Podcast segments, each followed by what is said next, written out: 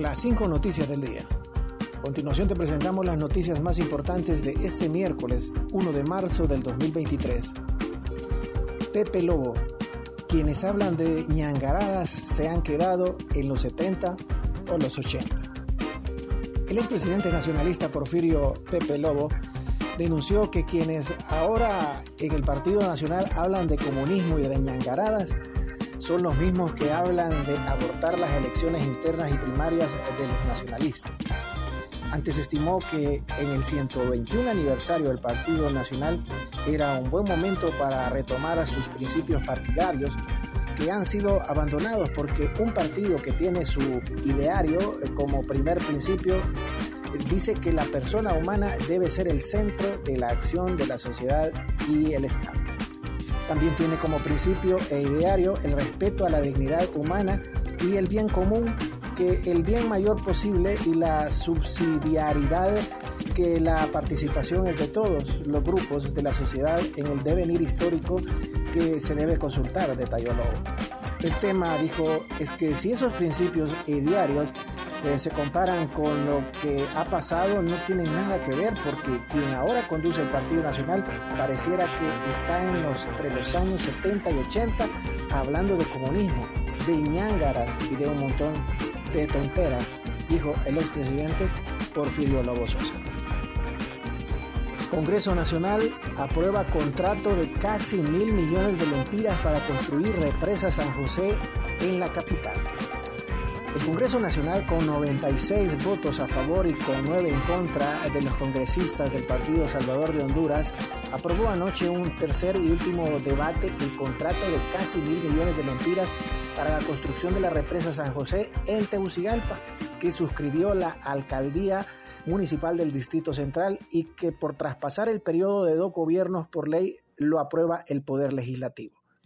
El contrato se aprobó luego de que la alcaldía que preside el edil Jorge Aldana pactara con el contratista cambios de cláusulas contractuales como el hecho de que el agua que se represe o el embalse no se da de la constructora, sino de la alcaldía capitalina.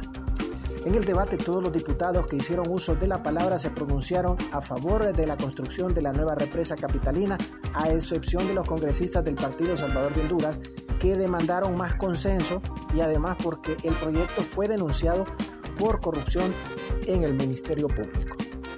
Continuamos con las noticias en las cinco noticias del día.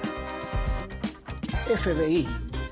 La COVID fue causada probablemente por un fallo en laboratorio de Wuhan.